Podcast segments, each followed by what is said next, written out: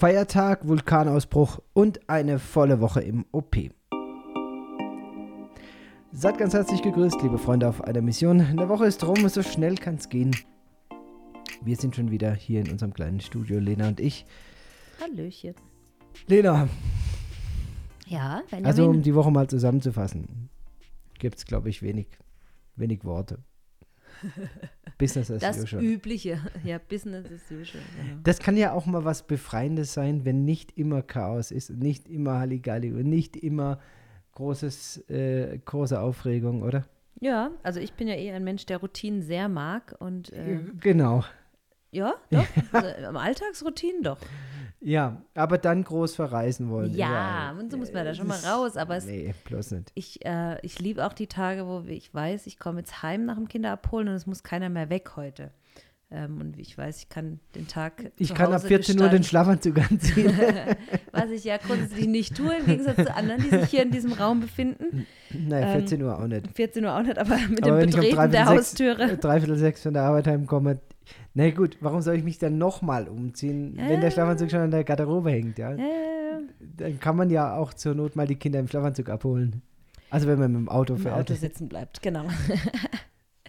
ja, doch, eigentlich mag ich das. Es war jetzt diese Woche ähm, ruhig, im- innerfamiliär. Außenrum war einiges los.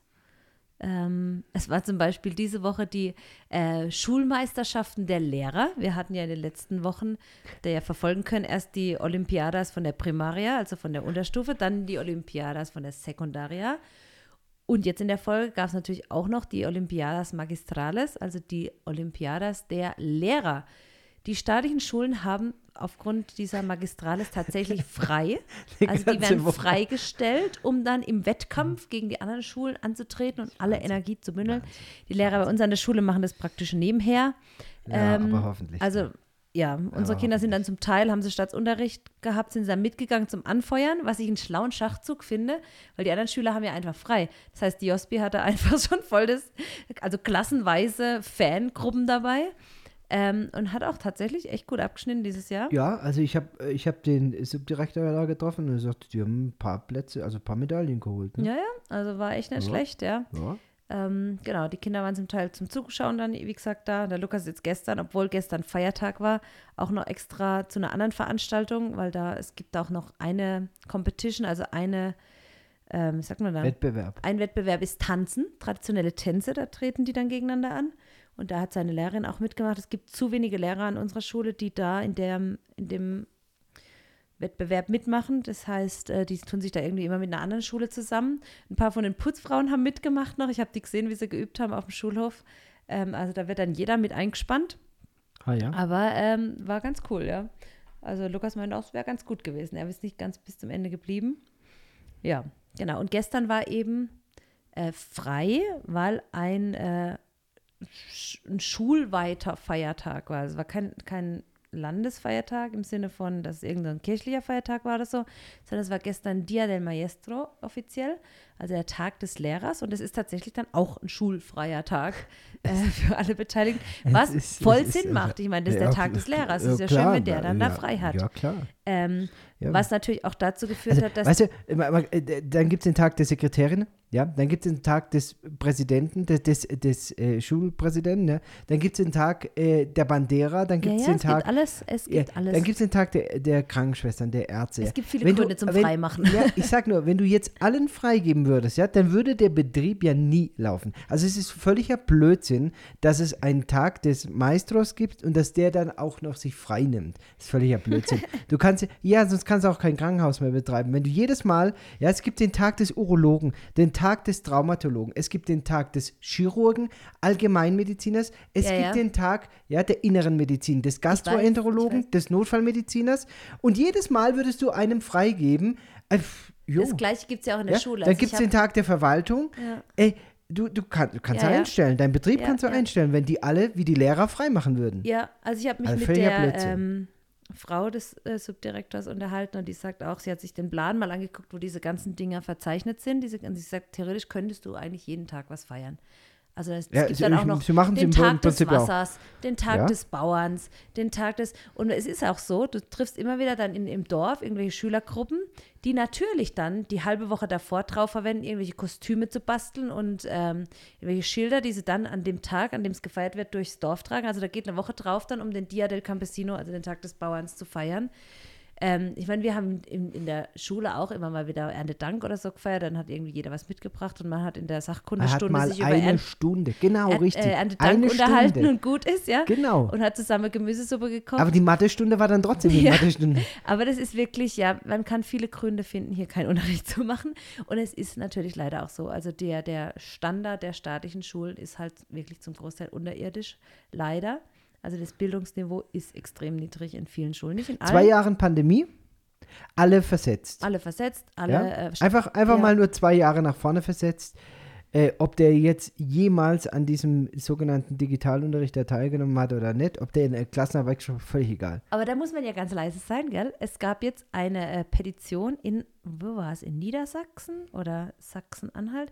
Also in einem deutschen Bundesland im Norden irgendwo, ähm, weil das, ich glaube, das Mathe-Abi so schlecht ausgefallen ist. Also man braucht ja fünf Punkte, um zu, überhaupt zu bestehen, den Kurs. Ähm, und der, Schnitt lag bei 4, Komma irgendwas. Sodass die Bildungsministerin jetzt gesagt hat, komm, wir schenken denen einfach alle einen Punkt, dass die bestehen, ja. Und das, das Argument war, ja, die haben ja eben wegen der Pandemie und so. genau, Hallo genau. Freunde, die Pandemie ist jetzt auch schon wieder eine Freunde, Weile rum in Deutschland Freunde, und ihr Freunde. habt jetzt Und ihr habt in der Pandemie so viel Zeit gehabt, um monatelang, Mathematik zu äh, machen. Ja, also Das wirklich. jetzt also, Wirklich. Hört doch Wo dann auch viele Stimmen gesagt haben, oh, die sollen mal in Bayern oder in auf. Sachsen ihr, ihr Abi machen. Das, äh, ja. Mhm. Also, Na, egal. Ja, Gut. von dem her lehnen wir uns da gar nicht weit aus dem Fenster, Nein, machen wir nicht, sondern wir freuen nicht. uns darüber, dass unsere Kinder an unserer Schule hier eine relativ gute Bildung genießen. Mhm. Und ähm, genau, nehmen auch einige selber in die Hand, um da ein gewisses Niveau zu wahren, ja. Ja. Bei uns eben jetzt in der Schule war eben wegen diesem Dia del Maestro, der wurde ja dann, weil Freitag der Feiertag war, Donnerstag gefeiert äh, in den meisten Klassen. Und es ist wieder, das war wieder eine Show schlechthin. Also wir haben ja fünf Kinder in der Schule. Ähm, und deswegen bin ich auch in fünf Klassengruppen oder pf, ja, also ja, werde fünfmal informiert über alles Mögliche. Und es ist sehr interessant zu sehen, wie sich manche Dinge organisieren oder eben auch nicht. Also Milas Klasse zum Beispiel, die 100 Direktive, also die, der Vorstand der Klasse, also Elternsprecher plus Sekretär und so weiter, haben sich schon vor Wochen Gedanken gemacht, was machen wir an diesem Tag, weil sie natürlich wissen, dieser Tag kommt, der ist ja fest verankert im Kalender, also man kann das vorplanen, ja. Ähm, dann wurde es beschlossen, hin und her, dann hatten wir vor zwei oder drei Wochen noch einen Elternabend deswegen, wurde rumdiskutiert, was wird geschenkt, wer kümmert sich um was, super, kein Thema, alles organisiert. So, bei Elias in der Klasse läuft es auch top. bei Lukas in der Klasse kamen sie dann irgendwie montags auf die Idee, ach, gute Zeit, am Donnerstag ist ja Dia del Maestro. Ah, da ist aber blöd. Aber wir machen das am Mittwoch. Und wir machen am Mittwochnachmittag ein Kompatier. Also alle Eltern, die wollen und die Schüler können kommen. Dem Ergebnis, dass die Hälfte es irgendwie nicht mitgekriegt hat. Also Lukas hat gemeint, es waren kaum Leute da. Also waren, die waren zu 15 oder so, bei einer Klassenstärke von allein schon 20 Kinder oder so. Oder über 20 und dann ja noch Eltern dazu gerechnet. Ähm, bei der Kyla war es am Dienstag, glaube ich, dass sie dann drauf gekommen sind, ach hier, gute Zeit, wir müssten ja noch was machen. Ähm, da wurde dann noch schnell was organisiert und jeder sollte noch was mitbringen. Ähm, und die haben dann praktisch um halb eins die Schule aus, um zwölf, glaube ich, so ein kleines Kompatier noch gemacht. Also ein paar hatten halt was mitgebracht. Ähm, und gut ist, traditionell schreibt jedes Kind auch dem Lehrer dann eine Karte, so eine Dankeskarte mit, ich bin so, finde so toll, dass du mein Lehrer bist und du machst so eine tolle Arbeit und wir lieben dich. Ähm, genau, also es war ähm, wieder eine bewegte Woche. Der Elias und die Kyla haben dann beschlossen, am Donnerstag, äh, am Mittwochabend, sie backen jetzt noch was für ihre Tutoren. Ja gut, ich meine, Eigeninitiative unterstützen wir immer gerne. Also haben die noch Hefezopf gebacken, traditionell deutsch. Ähm, und der Lukas hat dann sich donnerstags morgens entschieden, er könnte ja von diesen vier Hefezöpfen, die da gebacken wurden, ja auch noch einen abkriegen, äh, um seiner Lehrerin dann noch zu schenken. Und einen hatten wir für uns Oh übrig Mann. gelassen, genau.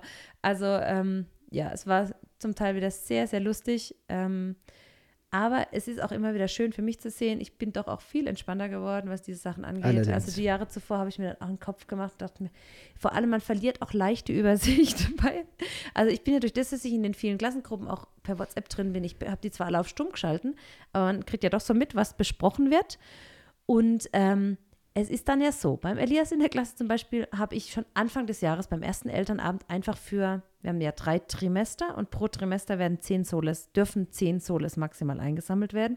Die habe ich einfach direkt am Anfang bezahlt, also 30 Soles fürs ganze Jahr, dass ich damit nichts mehr zu tun habe. Gut. Beim äh, Lukas wird es mal so eingesammelt. Bei der Kyla jetzt für, äh, für den Dia del Maestro wurden irgendwie fünf Soles eingesammelt, beim Lukas drei. Elias hatte ich schon. Bei der Mila habe ich auch schon vor Wochen für den Dia del Padre, also den Vatertag, 10 Soles abgegeben. Das, da wurde dann aber nichts gemacht, weil zu wenige Eltern sich beteiligt hatten. Das wurde dann abgesagt. Aber weil ich da schon bezahlt hatte, musste ich jetzt nicht nochmal. Also es ist als ein konfus Chaos für mich. Ich bin immer froh, ich habe so eine, eine peruanische Mama, die kann ich dann als fragen, weil die mit vielen meiner Kinder, also die hat auch fünf Kinder und einige ihrer Kinder sind mit einigen unserer Kinder zusammen im gleich, in der gleichen Klasse oder in der gleichen Gruppe. Und die hilft mir dann immer aus. Ich sage, du sag mal, was müssen wir denn da und wann ist denn das? Und ah ja, hier, und die schickt mir immer sämtliche Infos. Ähm, so habe ich jetzt auch festgestellt, zum Beispiel, dass ich beim Lukas in der Klassengruppe gar nicht drin war. war jetzt kein Verlust. Jetzt bin ich drin.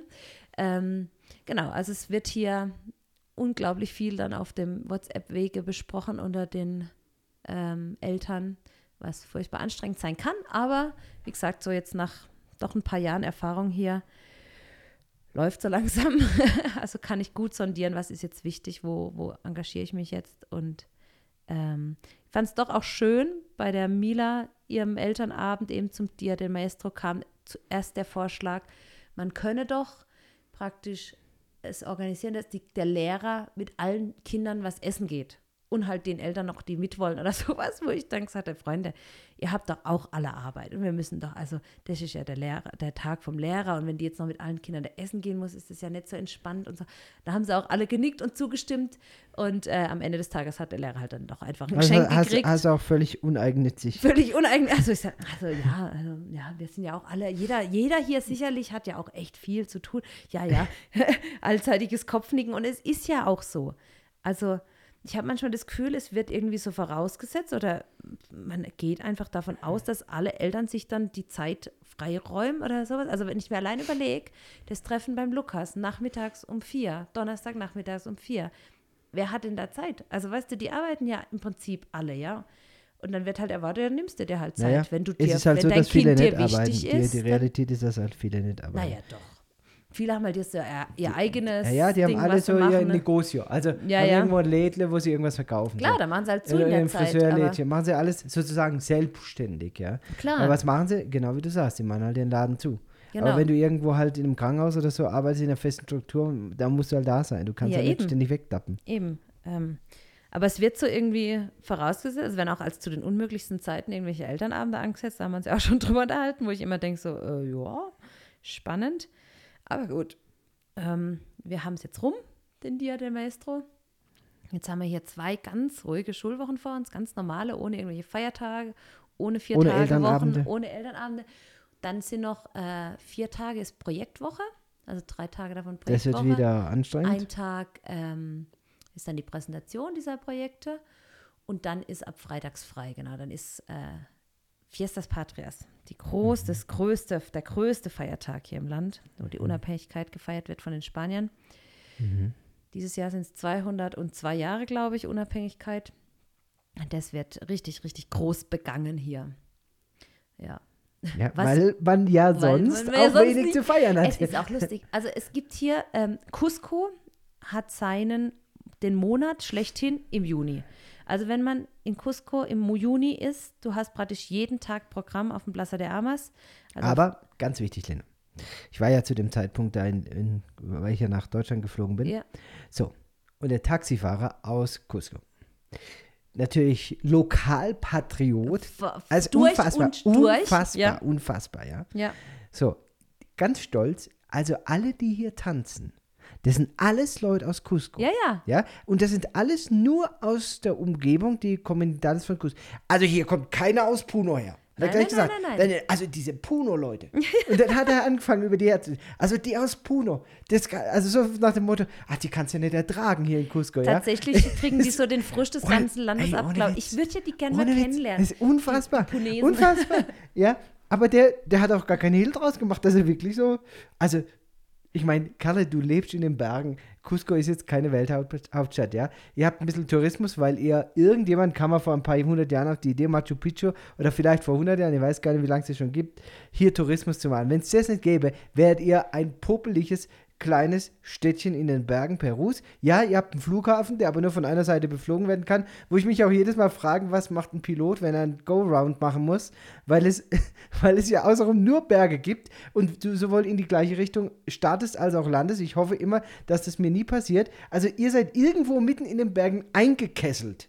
Ja, so, und du schwätzt groß äh, und, und ziehst über die in Puno her, ja. Aber es naja, ist schon, aber so ist es. es ist schon so, auch wo das mit den Streiks war oder so, es war immer so hier, ja, die Leute hier, aber die in Puno, also, die, und es hat ja auch mit am meisten geknallt in Puno, muss man ja, Ja. auch sagen. Also die, die gelten als sehr starkköpfig unter ihren Landsleuten, Ja. also das habe ich mehrmals gehört, die sind Ja. alle so ein bisschen hitzköpf und starkköpfig und auch nicht kompromissbereit und die, die machen das Land kaputt und machen sich selber kaputt und den Tourismus kaputt und die, die Leute aus Puno, die sind schon, Die haben, ja, ja. ja, ja, das ist schon, ich meine, es ist Aber ja es war so witzig, ja, weil äh, der fährt mich da irgendwie von, von, äh, von der Innenstadt zum Flughafen, ja, und ich meine, das ist eine Viertelstunde, aber ich habe schon wieder das volle Kulturprogramm Ja, abgekriegt, ja. Der hat mir in einer Tour da erzählt, wo, aus welchen Kommunidades sie kommen und der war da total lokalpatriotisch, total stolz, Ja, ja. und jetzt- jeder Quechua, jeder, jede kleine Kommunidad da oben, der eine schwingt sein Bein links rum, der andere rechts rum, der andere hat einen roten Eine Hut, der andere einen weißen Hut auf, ja. Im Prinzip sieht und, also, jo, so von außen betrachtet sieht es ein bisschen affig aus. So. Also das, Ja, die, aber das die Tänze, die sind sehr traditionell und sind jetzt auch nicht äh, größte Beinarbeit, sage ich jetzt mal, wenn man dann von außen drauf guckt. Aber ey, hat alles seinen Grund und seine Berechtigung. Und eben, das führt dazu, dass dieser Tag, äh, dieser Monat, so, es wird wirklich jeden Tag was gefeiert. Es gibt dann auch äh, in Sacsayhuaman, das ist so eine äh, Tempelstätte, so eine Tempelruine, eine alte. Ruine mit auch deshalb, weil nach dem Abzug der Spanier der gute Peruaner hoch ist und sich alle Steine, die er irgendwie tragen konnte, runtergetragen hat in die Stadt, um sich damit sein Haus zu bauen. Also die Steine, Die, die, die, findet man überall in Cusco. ja, aber nicht mehr da, wo sie mal waren. Ähm, naja, und ähm, da, da wird dann und in Sacsayhuaman so eine Riesen, das wird so eine, eine inszeniert halt, wie das wohl damals war, ja, also mit so, also ja, egal, so ein Riesenspektakel halt. Man könnte auch denken, es wäre Karneval, es gibt auch so Umzugswagen und so. Ähm, ja, und eben die, die Schulen in Cusco haben den ganzen Monat keinen Unterricht. Es wird nur gefeiert. Es wird, geht nur um diese Tänze machen, Auftritte machen, hier bei irgendwelchen Schauspielen mitmachen und so. Ich meine, kann man sich drum streiten, man lernt ja auch was bei sowas. Aber wenn man halt dann auch dazu rechnet, was in den anderen Monaten noch an Ausfällen ist wegen irgendwelchen Festen, dann kommt man auf doch wenig Unterricht insgesamt. Und es ist natürlich, äh, ja, so aus deutscher Sicht, manchmal denkst du so, Freunde, ein bisschen mehr lernen, ein bisschen weniger Weil wir feiern. haben schon in Deutschland aber- natürlich auch viele Feiertage und so. Ja, das kannst du aber nicht vergleichen. ja, trotzdem ist es nicht vergleichbar, das Ja, stimmt ja. schon. ja, zumal halt eben, also ich musste schmunzeln, weil ich hatte diese Woche ein Abschlussgespräch und dann hat auch eine von den Volontarios gemeint, ja, am Anfang, wie sie da waren, da wurde dann irgendwie gebastelt für äh, irgendeinen Feiertag und sie wussten aber nicht so recht, was sie da jetzt machen sollen, was sie da jetzt mithelfen sollen, weil alle waren so beschäftigt mit Bastelarbeiten und ich habe so gelacht. Ja, es ist so typisch. Es wird halt dann schon Tage, Wochen vorher irgendwelches Zeug gebastelt, irgendeinen Rahmen, in dem man dann ein Foto machen kann, wenn man sich reinstellen kann oder irgendwie Deko, die dann an die Wand kommt. Und da wird dann halt zwei, drei Leute für abgestellt, die nichts anderes machen, als tagelang Blümchen ausschneiden Ja. und auf einen Holzrahmen kleben oder sonst irgendwas. Und das wird dann auch nicht aufgehoben fürs nächste Jahr. Nee, nächstes Jahr darf wieder dann einer Stunden damit zubringen, zu basteln. Ja. Ja, und das ist halt eben, wenn das nur diese einzelnen Dinger werden, aber es hat ja alles immer so einen Vorlauf und einen Nachlauf. Und ja, naja. Aber wie gesagt, ich bin entspannter, wirklich. Stelle ich immer wieder an mir selber fest. Es ist halt einfach so, wie es ist. Und Es dann ist so, ja. habe ich auch, also ich habe auch immer so das Bedürfnis gehabt, gerade am Anfang, zu zeigen, dass wir ja auch engagiert sind und uns die Schule wichtig ist und so, ja. Und mittlerweile denke ich, nö, ich lasse auch mal die anderen Eltern zuerst sich melden und siehe da, es gibt auch viele andere Eltern, die engagiert sind, denen es wichtig ist, dass da was läuft und dann lehne ich mich entspannt zurück und habe ja auch immer das Argument, ach, ich habe bei dem in der Klasse jetzt schon was gemacht. Also, wenn es nicht unbedingt sein muss, ist schon viel halt für fünf Kinder was mitzubringen. Ah ja, ja, das verstehen wir ja. Ja, und dann ist auch wieder gut, ja. Naja, Lena, Hm. so ist es, wir werden es auch nicht ändern. Man beobachtet ja, man will es ja, man nimmt es ja einfach zur Kenntnis. Ne? Genau. macht ja da jetzt keinen, äh, naja, vielleicht bewertet man manchmal ein bisschen. Man, man merkt halt doch, dass man einen anderen Chip drin hat. Also Ja. unser deutscher Chip ist anders programmiert und ähm, ist halt einfach so.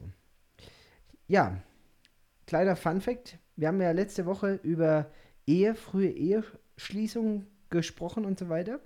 Einer unserer Podcast-Hörer, der Markus, äh, liebe Grüße gehen raus, der hat mir eine, ein kleines äh, Bildchen geschickt. Einen Artikel fand ich total süß. Das Fakta Faktastisch heißt die Seite.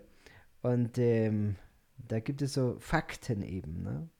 Und eine, eine, ein Fakt lautet, statistisch gesehen halten Ehen umso länger, je günstiger die Hochzeit war. Das können wir unseren Kindern dann mal später sagen. Ey, sorry, wir wollen, dass deine Ehe richtig lange hält. ja, dann spar dir, spar dir dein Geld. Fand ich total gut. Äh, ja, hat mich darin bestärkt, dass wir zumindest auf einem guten Weg sind, lieber weniger in diesen einen Tag und dafür mehr in die Ehe zu investieren. Ja, ja, und du weißt ja, äh, der, der 25. Äh, Da haben wir noch ein das- bisschen das- Zeit hin, der, sieben der Jahre. winkt ja schon von weitem. Ja, sieben Jahre noch. Ja. Wir, äh, du meinst, du, äh, wir, wir müssen jetzt anfangen zu Sparen. sparen, damit wir, ja. Also ich sag dir was, was wir zum 25. machen. Eine da werde ich, dich, da werd ich dich ganz, ganz groß überraschen. Genau. Irgendwas total allein. Total. Du sagst, ich will allein. niemand sehen, niemand hören. Wir gehen irgendwo an den Strand auf eine einsame Insel. Wir stranden ich, ich irgendwie immer nur einsam und allein. Ich weiß nicht, irgendwas piepst da in meinem Ohr. So, das wäre mein idealer, Das ist mir schon klar. idealer äh, Hochzeitstag. Wenn wir genügend Bücher mitnehmen, dann bin ich da auch wieder dabei. Ja, kann man, also du, wir haben das ja in früher Jugend, waren wir ja ab und zu mal im Urlaub. Also als wir noch, glaube zweimal waren wir im Urlaub, wo wir noch keine Kinder hatten, kann das sein? Einmal mit, mit deinen Eltern und die Hochzeitsreise. Mit Eltern. Ah, zweimal mit deinen Eltern und einmal in Hochzeitsreise. Einmal Hochzeitsreise. Das und heißt, dann waren, ah nee, da war dreimal. Schon, wir waren einmal in Dings, so ein Wochenendtrip nach, da waren wir in Chemnitz und waren in dem in VW. ah, nee, das Werk. ist nicht Chemnitz, oder was? Ja, wir waren auch in Chemnitz. Also wir waren äh, Ja, wir waren in der, in der Volkswagen. ja, vom Phaeton oder so. Genau, die Phaeton-Produktion haben wir Ja, uns angeguckt. ja. Naja, warum auch immer du das jetzt unter Urlaub abstempelst, aber ja, waren stimmt, wir wir zum waren einmal, Wochenendtrip mal weg. wir waren mal zum Wochenend weg, richtig. wer konnte uns halt nicht leisten, als ein Wochenende weg Und zweimal waren wir mit deinen Eltern, da war beides mal irgendwie Strand angesagt, in Frankreich, glaube ich. Einmal war es Bretagne, das war nicht so viel mit Strand, also schon schöner Strand, aber Ja. halt kalt. Und dann halt Hochzeitsreise, ne? Genau, nach So, Spanien. und was ich da absolut äh, in Erinnerung habe, ist stundenlange einsame Spaziergänge am Strand. Alleine. Alleine. Ja, schon klar. Also ich habe da auch sowas in Erinnerung. Buch? So, du das hast ist so die Bücher Idealvorstellung als Jungverheiratete, stundenlang allein irgendwo zu sitzen und zu warten, dass der jungverheiratete Mann wieder zurückkommt. stimmt ja so Vor allem nicht. heil wieder Das zurückkommt. stimmt ja so. äh, Du hast ja immer Bücher mit dabei. Das stimmt schon, ja. Ja? Und ich bin immer am Strand entlang spazieren. Und tatsächlich die Hochzeitsreise würde ich fast so identisch auch nochmal wiederholen. So, weißt du, Es es war- mit vielen schönen Autofahrten, Es, meinst es war so, Immer mit der Angst im Genick, dass der VW-Bus jetzt den Geist aufgibt. weißt du, was der Witz ist? Dass man in der, im Rückspiegel ja immer idealisiert. voll, voll. Also, Ja, es war so. Es- also, wir ja. sind damals losgefahren mit dem Ziel Südfrankreich. Dann hat es in Südfrankreich nur Moment, geschüttet. Moment, fangen, fangen wir doch mal einfach vorne an. Ja, Ja? Wir fangen damit an, dass wir Geld sparen wollten und Rue National genommen haben, statt die Autobahn. ja, da muss weil da Maut, Maut bezahlen. genau, Mautgebühren anfallen. Bis der Benny irgendwann so Das war ungefähr hat. nach 200 Kilometern auf der Rue National. 200 Kilometer, 400 Kreisverkehre. Aber langt, ja. oh, und ab da habe ich gesagt, ist völlig egal, was diese gerade Autobahn kostet. Ich fahre jetzt nicht mehr Kreisverkehr. Wir Mir waren wird in schwindelig. so stecken geblieben, gell, weil wir den Ausgang nicht gefunden haben. Jetzt Ja, haben wir gelernt, ja, pass ja, auf, am Anfang, also in Paris, äh, in Paris, in Frankreich führen ja alle Wege nach Paris, nicht nach Rom. Ähm, und tatsächlich ist es so, dass du, wenn du in eine Stadt reinfährst, dann steht dann als ein Schild, wenn du Richtung Marseille willst, musst du innerhalb der Stadt der Richtung Beschilderung so Richtung so. Paris folgen oder so, was aber geografisch keinen Sinn macht, aber um aus der Stadt wieder rauszufinden, Ja. macht Sinn. Ja. So, und dann ist aber in der Stadt praktisch nicht mehr ausgeschildert Marseille, sondern nur noch Paris. Und denkst du, ich kann, wenn wir Richtung Paris fahren, fahren wir wieder Richtung Norden oder Richtung Westen, keine Ahnung. Geht Ja. nicht. Naja, das haben wir dann, nachdem wir, ja, ich weiß nicht, wie oft waren wir an der gleichen Kreuzung Naja, dann wieder ich- rausgekommen. man, muss, man muss so sagen, es war die Zeit vor 18 Jahren, da gab es noch keine digitalen Navigationsgeräte, zumindest nicht in unserem Universum, ja. Universum. Wir hatten also eine Karte dabei. So, und dann hatten wir Straßenschilder und diese Straßenschilder, da stand immer drauf, ich sag's mal auf Deutsch, tut direcciones. ja? Tut direcciones. Oh, no sé, como ich, ich weiß nicht, wie man es auf Alle Richtungen. äh, wie man es auf, auf, auf Französisch richtig ausspricht. Auf jeden Fall habe ich dieses Schild ständig in der Stadt gesehen. Tut Directiones, also alle Richtungen.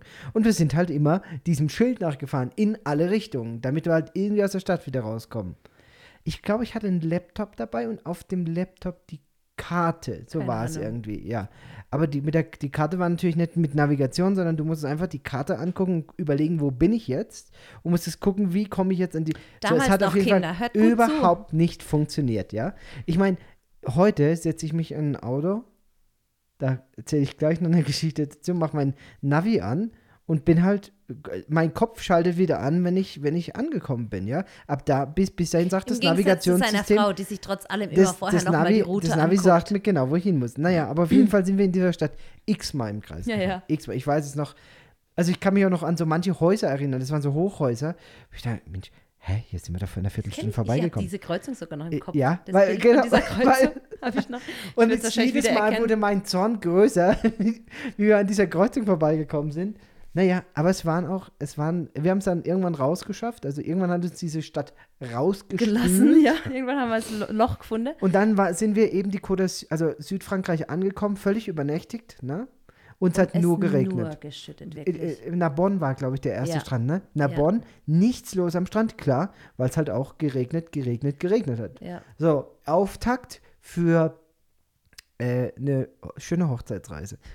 Weil wir dann beschlossen haben, komm, in Spanien ist doch immer gutes Wetter, lass uns einfach weiterfahren über die Grenze noch weiter in Süden. Ja. Und tatsächlich hat sich bewahrheitet, Spanien war Bombenwetter. Ja, und wie hieß denn äh, diese eine Stadt, wo man sozusagen drüber musste? Oder Tor zur Sonne oder so ja, ja, irgendwas? was, wie heißt das hieß irgendwie Puerta del Sol, hieß die, die Raststätte irgendwie. Und da Ja, man und wirklich, ab da hat wirklich war das wirklich Wetter sich geändert. ja, Und du bist äh, da, dann die Côte d'Azur sind wir dann entlang gefahren, mehrere Tage bis nach Barcelona runter. Und eben immer von Strand zu Strand. Und der erste schöne Strand, an dem ich mich erinnere, war in Roses. Roses. War sehr schön. Das war, das ist so ein alter, ich glaube, ich glaube so ein bisschen, bisschen für Rentner so ein Laden, ne? so, so ein Städtchen. Aber da habe ich das erste Mal wirklich stundenlang am Strand entlang äh, meinen Kopf frei gemacht und bin, bin einfach nur gelaufen, gelaufen, gelaufen. Und wie es halt so sein muss, erinnerst du dich bestimmt noch dran? Ja. Ja, kommt da nicht? Habe ich mein, hat mein Mann selten so glücklich erlebt. Unfassbar. Wir, äh, läufst am Strand entlang und plötzlich landet am Strand direkt an. Ein wirklich, Rettungshubschrauber. Ein Rettungshubschrauber. Lena, das hätte ich sehen das, müssen. Also, ich- da, da ging mir so das Herz auf. Und äh, da war also einer. Also, aber der, der wie gesagt, das war das Highlight unserer Hochzeitsreise. ich möchte es hier gerade mal betonen. Äh, Ich bin da, äh, ich war gerade wirklich nebendran, wie dieser Hubschrauber gelandet ist. Und, und es waren keine 100 Meter bis zu dem Hotel, wo der Verletzte war. Ich glaube, der ist sogar, Es war ein ertrunkenes Kind, glaube ich. ich glaube, es ist sogar verstorben, ja, Ja. Im, im Hotelpool oder irgendwas. Ja, ja. Aber ey, da kommt dann dieser Helikopter übers Meer, da landet, also, oh, Super, oder? Ohne- ohne das Witz. sind die Das- wahren ey, Erinnerungen ohne an. Hochzeitsreisen, Das- die man so haben das war muss. so ein richtiges Highlight, ja. Mhm, Aber Roses war wunderschön, Wetter schön, Ja. Strand schön, wenig los, nur Nur, keine Zu- Duschen. zu, wir, haben, wir waren ja jung und haben gesagt, ach komm, wir schlafen eben in diesem umgebauten Camper-VW. Und duschen kann man ja am Strand. Am Strand gibt es ja immer Duschen. Hehehe. Aber nicht im Hochsommer in Spanien, wenn es wasserknapp ist und halt mal kurzerhand die Duschen am Strand So, abgestellt Da wurden. fällt mir jetzt gerade was ein. Vor 18 Jahren gab es das Wort Klimawandel noch nicht. es gab trotzdem Wasserknappheit. Aber es gab trotzdem Wasserknappheit. Also es gab kein Wasser und äh, es lief dann so, dass wir also alle zwei, drei Tage irgendwie ein Ein Schwimmbad, aufgesucht aufgesucht haben. um dann dort, so, mit, aber, weißt du es noch? Badeho äh, ba Bade Badekappen Kappenpflicht. und enge Badehosенpflicht Ja, genau. Also ich hatte natürlich nur Shorts dabei zum Baden, also wie immer im Meer halt. Ja, mit dem darfst du hier nicht rein. Da musste ich mir eine Badehose, weißt du, eine ganz Ja. enge, kleine Badehose besorgen. Und wir hatten keine Badenkappen dabei. Mussten wir uns auch noch Badekappen besorgen. besorgen. Ja. Also, War lustig. Ja. Ja, ich meine, So, man ist ja dann- jung und unabhängig. und dann der zweite oder dritte halt, war dann diese große Partystadt. Ähm, du, du weißt, welche ich meine. ja, wo der Sand so ganz, ganz, schlimmen Kies am ganz Strand. groben Stand, Ja, ja, Sandstrand hat. Und ganz starke Wellen war das, ganz steil abfallender Strand. Es Äh, war trotzdem schön. Lorette de Mar. Lorette de Mar. Lorette de Mar. Eine, eine Disco neben der anderen. Wir haben uns halt tagsüber da an den Strand gelegt und haben uns nach, äh, also nachts in unseren VW-Bus verzogen und sind damit dann auf Raststätten gefahren und haben dann auf der Raststätte ge gepennt, nur um dann am Schluss nach der Reise irgendwie in Deutschland zurück zu hören und zu lesen. Also wenn Sie in. Spanien irgendwo übernachten, auf keinen Fall auf den Raststätten zwischen den Ah, LKWs. Der Herr Und hat seinen Engeln befohlen, ne? und äh, trotzdem, es war, äh, du erinnerst dich ganz sicher noch, wie wir da zwischen diesen LKWs standen und das Gewitter über uns äh, runterging, Es ja? ist ja auch, äh, was hätte man denn auch klauen wollen bei uns? Also ganz ehrlich, Ja. wir hatten ja nichts. Ja. Wir haben gerade mal genug Geld gehabt, um uns irgendwo ab und Den zu im Sprit- Supermarkt was ja, zu genau, essen und- zu und kaufen und, Sprit ein bisschen halt zu Sprit bezahlen. zu bezahlen. Genau. Sonst hatten wir wirklich nichts dabei. Also Und dann war ja, in den, in, ich weiß nicht mehr, welche, welcher Strand es dann war, da sind wir dann mal so in die Pampa gefahren. Äh, das war in der recht- Nähe von Lorette, glaube War das ich. in der Nähe von bei die- Wo Lorette? diese alten, ähm, äh, die alten äh, äh, wer- Bunker aus dem, aus dem Zweiten Weltkrieg, ja, ja. so ähm, Richtung Meer, waren, waren da so alte Betonbunker, Ja, verlassene, also es war total, also ist die Zeit einfach stehen Ich geblieben. meine, ne? das war in der Nähe von Lorette. Ja, also, Also halt bis, da irgendwo. bis Barcelona runter, dann an der großen Kathedrale. Mal kurz Hallo gesagt Hallo und dann gesagt. wieder ich, zurück. ich, ne? wir waren drin. nee, Doch, nein. doch, ich bin mir ganz sicher, Ich glaube, du warst alleine. warst du im Auto gesessen? Ich weiß. Wir haben Ich war kurz ganz einfach sicher drin. geparkt und waren, waren so, ich glaube, man durfte da nicht mal wirklich parken oder sowas, aber du wolltest halt unbedingt kurz aussteigen und ich meine, also ich war nicht drin. Ganz Äh, äh, wie, wie heißt sie? Ähm, Äh, Sa- Sagrada Familia. genau. Und äh, es war Nacht, so 10 Uhr oder sowas, 9 Uhr, 10 Uhr abends, schon Barcelona, stockdunkel. Ich war ganz sicher, zumindest am Eingang oder auch, ich meine, ich war auch drin. Aber es ist natürlich Baustelle. Ja, ja. Und es ist seit 100 Jahren, glaube ich. Baustelle. Und es ist, glaube ich, immer noch nicht fertig gebaut. Naja, wie es- wie es auch so sein soll. Dann sind wir wieder zurückgefahren. Noch in derselben Nacht wieder Richtung zurück, ne? Ja, Wir sind gar nicht bei Barcelona geblieben. Aber wir waren in Barcelona. wir waren in Barcelona. Wir waren ja dann ein paar Jahre später nochmal. Wir waren, ja. Und wir waren da auch nochmal in Roses. Da hatten wir dann aber schon Kinder. Auf dem Weg haben wir in Aber- Roses gehalten. Haben wir gehalten? Haben wir gehalten. Ganz, ganz, ganz sicher. Ich weiß, weil der Parkplatz neu gemacht wurde, kann mich noch gut daran erinnern. Man musste da unter so einer so eine äh, Schranke durchfahren durch, jetzt, ja. weil äh, offensichtlich zu viele Camper mit ihren Da waren wir mit Wohnmobilen. den Kindern. Da, Erinnere war, da waren wir, als Elias auf die Welt kam. Ja, ja. Das war vor zehn Jahren. Es war Ganz gut, dass wir sicher. im Auto unterwegs waren, dann konnten wir nämlich da Halt machen, ne? Ja. Ich glaube, der Penny der sch- schimpft heute noch über diesen Tag, über diese Aktion. ja, also unser, unsere zweite Fahrt nach Barcelona war so eine Schnapsidee, äh, einen Freund zu besuchen, der in Barcelona wohnte. Ich hatte eine Woche frei. Man muss anders anfangen. Der Jonas, der Elias war frisch geboren. Der Elias war zwei oder drei Tage zuvor auf die Welt gekommen. Ich Mhm. war gerade aus dem Krankenhaus heim und der Benny hatte eine Woche frei. Und es war Mai. Und es war Mai. Und es war nur schlechtes Wetter in Deutschland. Ich habe gesagt, Benny, du hast eine Woche frei und es ist eine Woche Regen angesagt. Ich habe ein Neugeborenes. Ich muss hier raus. Ich, und dann sagte er, ah ja, unser Freund ist gerade in Barcelona. Der Äh, hat er gewohnt. der hat da gewohnt gerade zu dem Zeitpunkt. Der hat ein Zimmer frei. Komm, dann fahren wir doch, dann gehen wir doch den besuchen. Naja, mit dem Neugeborenen, also so neu Neugeborenen sollen wir ja nicht unbedingt fliegen. Und dann haben wir uns halt, ach komm, fahren wir dahin. Mal, ganz im Ernst, wie das halt so öfters so läuft. Ähm, ja, ja, das kann man schon noch fahren.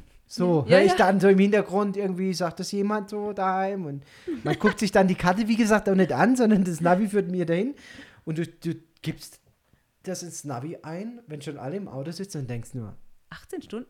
Kann das sein? 1400, nee, 12, 1200 Kilometer, das kann doch jetzt nicht wahr sein. Es sind sogar mehr, glaube ich. Naja, es war halt so, dass ich an diesem Tag, es war mein letzter Arbeitstag, noch in der Praxis bis Ja. äh, 1745 gearbeitet habe. Du hattest mit den Kindern schon vor der Praxis gewartet. Also ich war fix hat und fertig vom. Tag, hast mich abgeholt und dann ging es los. Hallo, Nach ich habe hier gepackt für alle Menschen nach- mit einem vier Tage alten Kind, ja. ja? Also So, bitte. und morgens um vier waren wir, glaube ich, noch nicht mal in Marseille. Nee, Lyon ist immer so der Äh. Li- Lyon, genau. Ja, Lyon. nee, da waren wir noch lange nicht. Und es war 4 wir Uhr. Zu dem Zeitpunkt war ich schon zwei bis dreimal beinahe eingeschlafen und sagte, jetzt, es geht nicht mehr. Es geht einfach nicht mehr. Ja. Und dann sind wir so ein drei Sterne, Wie die Kinder sagen würden, in ein Fünf-Sterne-Hotel. Nee, bei der Autobahn und haben wenigstens ein paar Stunden geschlafen. also in ne? so ein Container Ja. ähm, Motel. Nur um dann festzustellen, am nächsten Tag, wir haben immer noch irgendwie sechs oder acht Stunden vor Ja, uns, gell? aber es war die beste Nacht Ja, ja, ever. Also ich glaube, so tot habe ich noch nie irgendwie die Füße hochgelegt und ich war direkt weg. Das gab, äh, gab ein bisschen was zum Frühstück, das weiß ich noch, Ja, ein ja. Croissant, einen Kaffee. ja. Und dann geht's sind wir wieder am Nachmittag, den Tag drauf, in Barcelona Barcelona angekommen. ankommen.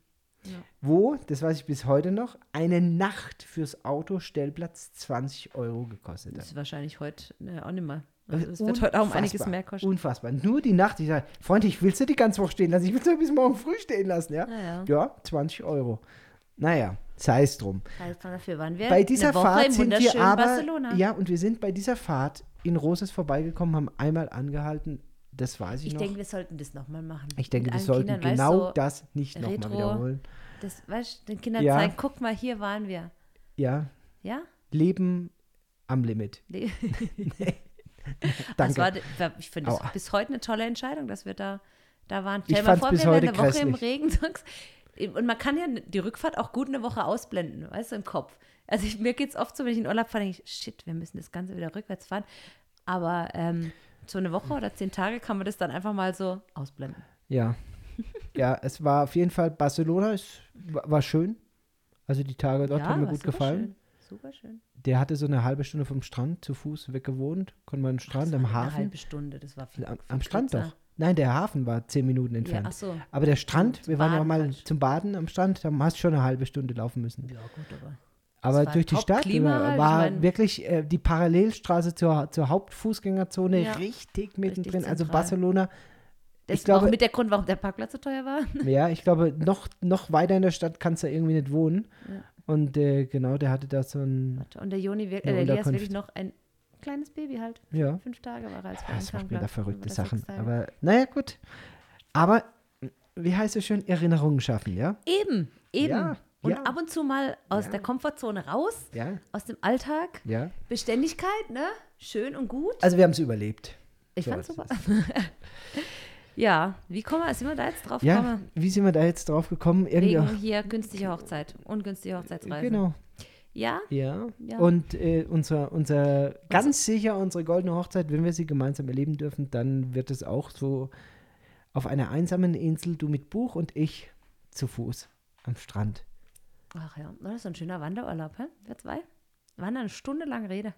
Am Strand? Über Berg und Tal. Naja, das Problem ist, wenn wir zusammen, das machen wir ja ab und zu auch mal, wenn wir mal am Strand waren und zusammen spazieren gegangen sind, das eskaliert ja meistens. ja? Weil du ständig zu nahe rückst. Ja? Das ist einfach, ich kann das auch nicht erklären, warum, aber es passiert immer, Es dass ich irgendwann bis zu den Knien im Wasser stehe beim Laufen, weil du mich immer mehr Richtung Wasserkante drückst, ja? Und dann, und dann Man könnte auch sagen, so ein- er weicht mir aus. Das so ist natürlich die andere jetzt lauf Interpretation. doch mal einfach ein bisschen weiter rechts. Also nach wie vor, ich meine, nach 18 Jahren Ehe merke ich immer wieder trotzdem, aber wir haben damit umgehen gelernt. Unsere Vorstellungen von Urlaub gehen auch echt weit auseinander. Oft. äh, Also immer. ich weiß es Ähm, aber nicht man genau, kann was das, du meinst. Man kann sich damit arrangieren, wenn man das weiß. Meine Strategie war ja dann, wir sind jahrelang mit äh, Freunden oder Familie in Urlaub gegangen. Dann konnte der Benny immer machen, was er will und ich war trotzdem nicht was alleine. man das machen, was er will. Wenn ich zwei Stunden am Tag am Strand spazieren gehen will, dann bin ich auch wieder zufrieden. Ja, ja. Aber ich weiß nicht, wer von euch schon mal mit multiplen Kleinkindern zwei Stunden am Strand war. Das fühlt sich an wie zehn. Und du bist danach echt tot, weil du halt. Naja, aber Also, man, ja. wenn wir mit Freunden weg waren, haben wir immer da, dann darauf geachtet, dass ein Pool dabei war. Genau, das so. Dann So. bin ich auch happy. Am Pool, am besten eingezäunt, keiner kann weg, keiner kann rein. Ähm, Alle Kinder Schwimmflügel an, super. Ich, für mich ist Entspannung, allein zu sein. Und für dich ist genau das Gegenteil. ja. Ja. Also, Also- fürchterlich, die größte Strafe, allein zu sein. Nee, das Ja, ne, die nicht größte- mehr. Früher, ja. Jetzt, Aber Hauptsache, um Leute gelernt. um außenrum zu haben. So. Na gut, das muss ja irgendwo kollidieren. Ah, ja. Okay. Aber man, man arrangiert sich ja. So, äh, Und, ich weiß jetzt nicht, wie, wie ich diese Überleitung machen soll, aber äh, in, äh, ich würde sagen, wir machen jetzt einfach mal das nächste Thema auf. Mhm. Explosion. Das ist eine wunderschöne Überleitung. In Peru gab es einen Vulkanausbruch. Ja. Ubinas heißt dieser Vulkan in der Nähe von Arequipa. Da haben wir ja eine Zeit lang gelebt. Ihr erinnert euch, die Podcast-Hörer. Arequipa selbst ist ja umgeben von drei Vulkanen, von denen noch, ich glaube, zwei sind noch aktiv. Einer. Oder? Einer nur noch? Aber die Also waren es eben nicht. insgesamt Eine recht vulkanische Sondern das ist, ist äh, in der Nähe tatsächlich der Stadt Arequipa, Richtung Colca Canyon. Mhm. 600 Kilometer circa entfernt Luftlinie von uns hier. Ja? Wir haben also nichts davon mitgekriegt und wir haben auch nichts gesehen. Aber immerhin, die Rauchsäule sollte äh, 3000 Meter, ich habe in anderen Artikeln gelesen, sogar 4000 Meter in die Höhe ragen, die Aschewolke. Ja? Okay. Äh, das sieht man wohl auch von der ISS aus. Okay. Das ist so ein riesen, riesen äh, Fahne da.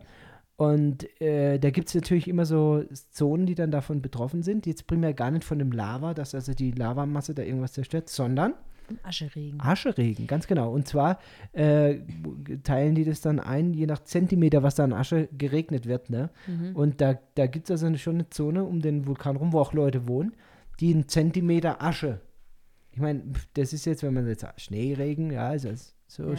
ist was anderes, aber ein Zentimeter Asche überall drauf zu haben, ist schon eine Riesensauerei. Sauerei, ja. Ja. Ich meine, das ist Wüstengebiet da, das ist recht dünn besiedelt. Ne? Ist es ja. Und es ist dieser, das nennt sich auch irgendwie der Feuergürtel oder sowas, Ja. der südamerikanische. Also das zieht sich runter bis, bis Chile, glaube ich. Diese, das sind halt wahrscheinlich zwei Kontinentalplatten, die da aufeinandertreffen oder so. Ähm, aber ja, trotz allem gibt es ja überall hier Menschen. Man wundert sich ja als gerade, wie, wie man denkt, hier kann eigentlich keiner mehr leben und dann kommt man doch wieder in irgendeinem Dorf Ja, ja. raus. Also, also es gibt schon hat Menschen, schon, die also davon betroffen sind. Angeblich hat es 13 äh, Pueblos betroffen Mhm. und 37 Kilometer Distanz ist der Regen, also der, der ähm, Dreckregen da, der Ascheregen Ascheregen. auch runtergekommen. Mhm. Also das ist schon ein größeres Gebiet und Mhm. ich habe da Bilder gesehen. Ich meine, das sieht aus wie, wie in Australien bei Wa- Waldbränden. Ja? Die, der Himmel total verfinstert, alles irgendwie so, Schon irre, gell? ja, so, so Vielleicht trüb war das alles. ja der sogar, den man spucken gesehen hat. Weißt, weißt du noch, als wir von ähm, Arequipa nach Cotahuasi gefahren sind das erste Mal, ja, haben wir einen ja. Vulkan. Das, ähm, war, das kann ich jetzt natürlich aber nicht- bestätigen, das weiß ich nicht. Nee, aber könnte Aber ja es sein. ist Also der war schon Fall- länger aktiv, die haben den schon beobachtet. Ja, da sind sie ja, finde ich, ganz, ganz ordentlich aufgestellt. Also Mhm. die Wissenschaftler hier im Land, die beobachten ja auch diese, diese Vulkanausbrüche und die Erdbeben und so. Es ist ja jetzt im Zusammenhang dieser Eruption auch zu einigen Erdbeben gekommen. Die haben aber alle auch keine Auswirkungen auf uns gehabt. Ja, aber Man hört es dann zwar in der deutschen Presse und denkt, naja, vielleicht äh, Peru, Vulkanausbruch, dann denkt man irgendwie das ganze Land davon. Nein, Ja, das ja. ist ein kleiner Vulkan irgendwo. Mir hat auch jemand geschrieben, geht's euch gut? Wir, Ja. wir haben von dem Vulkanausbruch gehört. Ich so, welcher Vulkanausbruch? Keine ja, Ahnung. du Hab's erst mal kriegst dann, gegoogelt. kriegst dann äh, auch so lokal erstmal gar nichts mit. Also es ist ja, weil man halt auch in anderen Dimensionen denkt. Wenn du in Deutschland, wenn in Deutschland in Hamburg ein Vulkan ausbrechen würde, hätte es trotzdem irgendeine Bedeutung für dich im Süden, ja?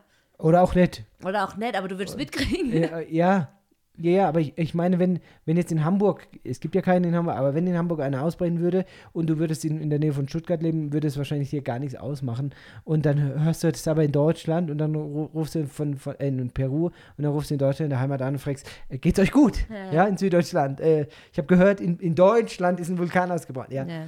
ja. Aber Bevölkerungsschutz insgesamt wird ja hier groß geschrieben. Es gibt ja immer wieder solche Übungen.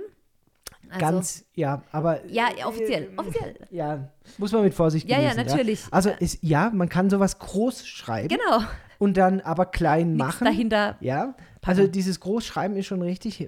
Also ein kleines Beispiel, ja. Ich war ja letztes Jahr im, äh, in Lima auf einem Notarztkongress und da saß ich da über, von so einem äh, Verantwortlichen für Katastrophenschutz in Cusco. Und was ich zum Beispiel nicht wusste, ist, dass jeder Tourist, der nach Cusco kommt, einen Obolus bezahlen muss für die Sicherheit. Also für den Fall, dass er da evakuiert werden muss. Nur wenn du weißt, mit was die dich evakuieren, ja, Ja, ja. ähm, dann, dann weißt du, dass es, dieses Geld ist völlig sinnlos. Diese, diese Kosten, da, da werden Gelder in Millionenhöhen einge, eingesammelt. Als wäre Äh, Geld da. es um wäre Geld da, aber dann steht irgendwo ein rostiges Auto rum. Ja, sorry, wir können jetzt gerade nicht, weil kein Sprit da. Reifeblatt. Ja, Reifenblatt. Sprit Genau. Es ist Standard. Und überall tut man dann so irgendwie so ein bisschen was haben wir basteln. Erinnerst du dich an diesen Film, den wir mal geguckt haben über Griechenland. Ja, Ich weiß jetzt den Titel nicht mehr. ich weiß auch nicht mehr. Egal. Aber wie die da dieses fingierte Elektrizitätswerk äh, dem Inspekteur zeigen, ja, aber Ja. die Tür halt nicht aufkriegen, weil die gerade verschlossen ist und in Wirklichkeit innen im Haus einer steht und nur Geräusche macht, die wohl dagegen haut, ja. Ja. Ähm, so, äh, auf diesem Niveau, ja. Also der Schein ist immer ganz gut poliert. Ja. Gibt auch großes Geschrei, wenn dann mal wirklich was ist. Aber wenn du genauer hinguckst, ähm, infrastrukturmäßig völlige Katastrophe. Ja, ja. Ja, und genauso ist es auch. Ja, da jetzt, ich meine, das Einzige, was man den, den Leuten da um den Vulkan rum geraten hat, ja, bleibt halt zu Hause. Ja, Ein fragwürdiger Rat bei einem Vulkanausbruch, da, aber da dachte ich mir dann auch, ja, okay, wenn ich in der Distanz, einer gewissen Sicherheitszone entfernt vom Vulkan lebe, dann macht es vielleicht auch Sinn, aber wenn ich zu nahe da dran wohne, wäre vielleicht genau das Gegenteil auch ein besserer Rat. Naja. Lena, ja. die Woche war extrem voll. Mhm. Also ich war ja eine Woche in Deutschland, ihr habt es ja mitgekriegt letztes, im letzten Podcast. Das heißt, ich habe diese Woche also doppelt so viel äh, operiert wie sonst, Vollgas gegeben. Und ähm, tja, was soll ich sagen? Es ist ja immer so, du, du wirst nicht fertig. Nee. Also du kannst dich maximal verausgaben, du kannst also, du könntest auch dreimal so viel, viermal so viel operieren. Es gibt so viel, dass du nicht fertig wirst. Ja. Ja. Und ähm, das Wichtige ist da immer so ein bisschen für sich selber die, das Maß zu finden, sich die Arbeit so einzuteilen, dass man, dass man das eben auf, auf die Dauer auch aushält. Denn ich sage immer, das ist, unsere Arbeit hier ist ein Marathon und kein Sprint. Und ich will mich da jetzt nicht innerhalb von einem halben Jahr so verausgaben, dass ich dann überhaupt nicht mehr kann, ja. Mhm. Aber trotzdem, klar, wenn, wenn's, wenn du mehr machst, dann klappt es irgendwie auch, ja. Und wenn du weniger machst, dann mm, hast du halt irgendwie pünktlicher Feierabend. Ja, ich bin ja diese Woche auch manchmal sehr spät heimgekommen und es ist halt, wie es ist. Dann hast du eine, eine Woche, wo du, wo du volle Kanne Gas gibst und eigentlich nichts zusätzlich kommen soll und dann hast halt ausgerechnet in der Woche dann halt doch einen Punkt extra, ja. Äh, weil halt doch irgendwie ein Problem auftritt und, und nochmal einer entzahlen muss oder es ist halt, naja. Alles in allem freue ich mich riesig drauf, dass wir in, ja, ich denke in den nächsten drei Monaten, so ungefähr, neues Equipment bekommen für die Urologie. Also ich habe ja in Deutschland einen ganz netten Kontakt getroffen und eine größere Spendenzusage bekommen, auch mir ein Angebot eingeholt und werde jetzt also das Equipment für die Urologie aufstocken, sodass wir in Zukunft hier deutlich bessere Steinchirurgie machen können. Also das war so ein bisschen rudimentär bisher hier ausgeprägt, vor allen Dingen Steine aus der Niere zu entfernen, braucht man spezielle Geräte dafür, die wir bis dato nicht hatten. Und ich meine, ganz im Ernst, hier in Peru haben die noch nicht mal, viele Kliniken haben noch nicht mal ähm, Gerätschaften, um aus dem Harnleiter Mhm. äh, Steine zu holen. Das haben wir immerhin. Aber eben aus der Niere, das war immer problematisch. In Zukunft werden wir eben auch Nierensteine entfernen können, ohne diese Patienten mit einem großen Schnitt zu versehen. Ja, also Mhm. die meisten Steine aus der Niere, die Probleme machen, die werden heute hier im Land immer noch mit Riesenschnitten rausgemacht. Also man schneidet dann die Flanke auf, schneidet die Niere komplett auf, holt den Stein raus und näht dann alles wieder zu.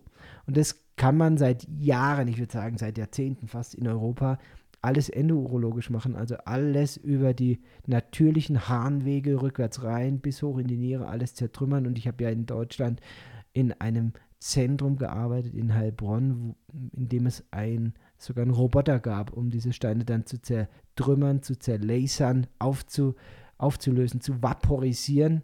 Ja, also nicht nur zu zerkleinern, sondern regelrecht zu vaporisieren, in Sand aufzulösen, sodass die dann wirklich äh, äh, weg waren. Also einfach als Sand rausgespült werden. Das ist also, das ist einfach, das sind Welten dazwischen. Mhm. Welten, ja. Und äh, da freue ich mich also auf jeden Fall drauf. Äh, das wird natürlich unser Spektrum erweitern und es wird dazu führen, dass wir noch mehr Steinpatienten hier operieren werden. Ganz sicher. Aber es wird eben ganz konkret der Bevölkerung hier vor Ort helfen. Und man ist ja als überrascht, ich erzähle es ja immer wieder, welche verschiedenen Säulen das Gesundheitssystem hier in Peru hat. Und es gibt ja die sogenannten Polikliniken fürs Militär und die Polizei. Und selbst diese Kliniken sind oft so schlecht ausgestattet, dass ich Polizisten hier operiere, weil wir bessere Geräte haben als die in den Polikliniken, wo du denkst, Mensch, Freunde, das ist. Das sind eure Staatsdiener. Das sind eure Staatsdiener, ja, das sind Leute von euch. Also, und äh, viele, viele, viele, viele, ja. Ich meine, Polizia gibt es ja in allen Bereichen. Polizia für die Straße, für die Touristen, allgemein, national, spezial. äh, Alles. Äh, Touristen, äh, ach, für was nicht alles Polizia gibt, ja. Mhm. Naja, also, alles in allem werden wir die OP-Qualität verbessern können und das absolute Highlight diese Woche war eine große Tumornephrektomie mit meinem Chirurgenkollegen, dem Lukas, der ist ja wirklich ein begnadeter Chirurg. Also das kann man ja nicht anders sagen. Erstens macht Spaß, dem, dem zu assistieren. Es macht Spaß, dem beim Arbeiten zuzugucken. Und es ist halt auch, äh, ich weiß nicht, ob du das kennst, aber äh, wenn, wenn, der, wenn der Lukas mit am Tisch steht, da hast du halt auch keine Angst. Verstehst du? Du brauchst auch keine Angst zu haben. Weil äh, das Wichtigste beim Operieren ist ja die Komplikationsbeherrschung und ich habe noch keine Komplikation erlebt, die der Lukas nicht beherrschen konnte. Also, Mhm. Wenn wir irgendwie irgendwo reinschneiden, es blutet irgendwo, der Lukas kriegt es halt wieder hin. Ja? Und das ist halt einfach, das macht halt einfach Spaß. Ne? Ähm, naja, trotzdem ist es aufwendig und wenn man da mal vier Stunden irgendwie so über einem Patient hängt und dann irgendwo in so ein rieses Loch reinguckt, um so einen großen Nierentumor rauszumachen, äh, ja, da du am Abend dann auch was gearbeitet hast. Mhm. Lena, kurzer Ausblick. Nächste Woche. Was steht an? Also wie gesagt, das ist eine ganz stinknormale Fünf-Tage-Woche, die vor uns liegt. Ohne Feiertage, Mhm. ohne ähm, größere Ereignisse, glaube ich. Unser Elias hat am Samstag ein Auswärtsspiel vom Basketball aus. Das Im heißt, schönen Abancay das heißt, der Papa darf am nächsten Samstag.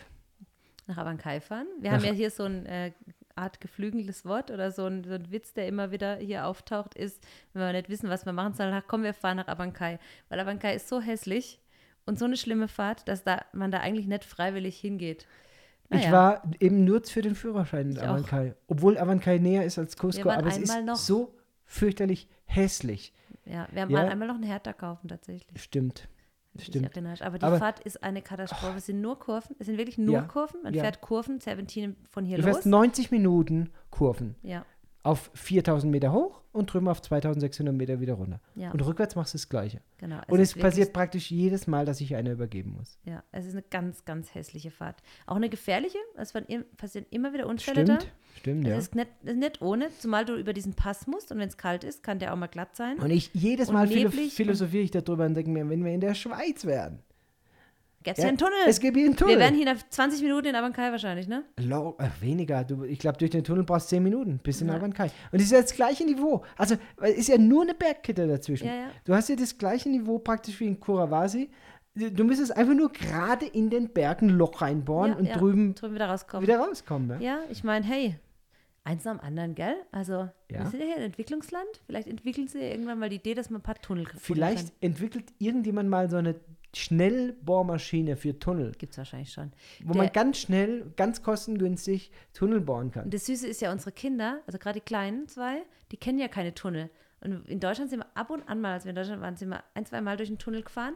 Und als wir in die, in die selber mal gefahren sind, da war es so, das waren keine richtigen Tunnel, aber da war der Berg so seitlich praktisch ausgehöhlt, dass es so ein Halbtunnel war. Und da waren sie schon, boah, krass, Ja, aber wir fahren 10 durch Meter, den Tunnel. 20 Meter, so ja, ja, irgendwie, ne? Boah, die Ehe Ja. war da nie im Gotthard oder irgendwo, Äh, ja, genau, Freunde. wo du 20 Minuten, 30 Minuten einfach durch Nur die Röhre fährst. durch die Röhre fährst, ja. Ja. Ähm, naja, gut, ja, eben. Gehört auch zu einem meiner Urlaubserlebnisse. Gotthard. Ja, da hat, glaube ich, so jeder Deutsche eine Geschichte vom Ja, Gotthardtunnel. ja. Davor, dahinter, da drin, wie auch immer. Naja, Zum eben. Glück hat der Porsche hinter uns gebrannt und nicht vor uns. Vor uns, genau. Naja, wir sind, genau, deswegen am Samstag ist, bist du dann, oder weiß noch nicht, wie wir es machen, aber da ist dann ein Auswärtsspiel vom Basketball. Ja, das wird also wahrscheinlich mich treffen. Ja. Und ansonsten pff, werden wir sehen, was die Woche bringt. Vielleicht melden wir uns am Samstag dann Abend, Mhm. wenn es zeitig reicht und wir von diesem Basketballspiel rechtzeitig heimkommen. Wenn wir wieder rauskommen, ja. Ja, oder ja, Wir schauen mal, was Wir der gucken. Tag bringt. Genau. So, ich mache noch eine letzte Ansage, dann sind wir fertig. Sag, sag an, mein Freund. Zwei Dinge, die ich noch äh, unbedingt loswerden muss. Erstens, im Juli verschicken wir wieder per Post unseren Newsletter, unseren Papier-Newsletter. Der geht jetzt heute in den Druck und der wird also in 14 Tagen dann spätestens verschickt sein. Wenn du Interesse daran hast, dann melde dich gerne per E-Mail, dass wir dir auch ein Exemplar zuschicken.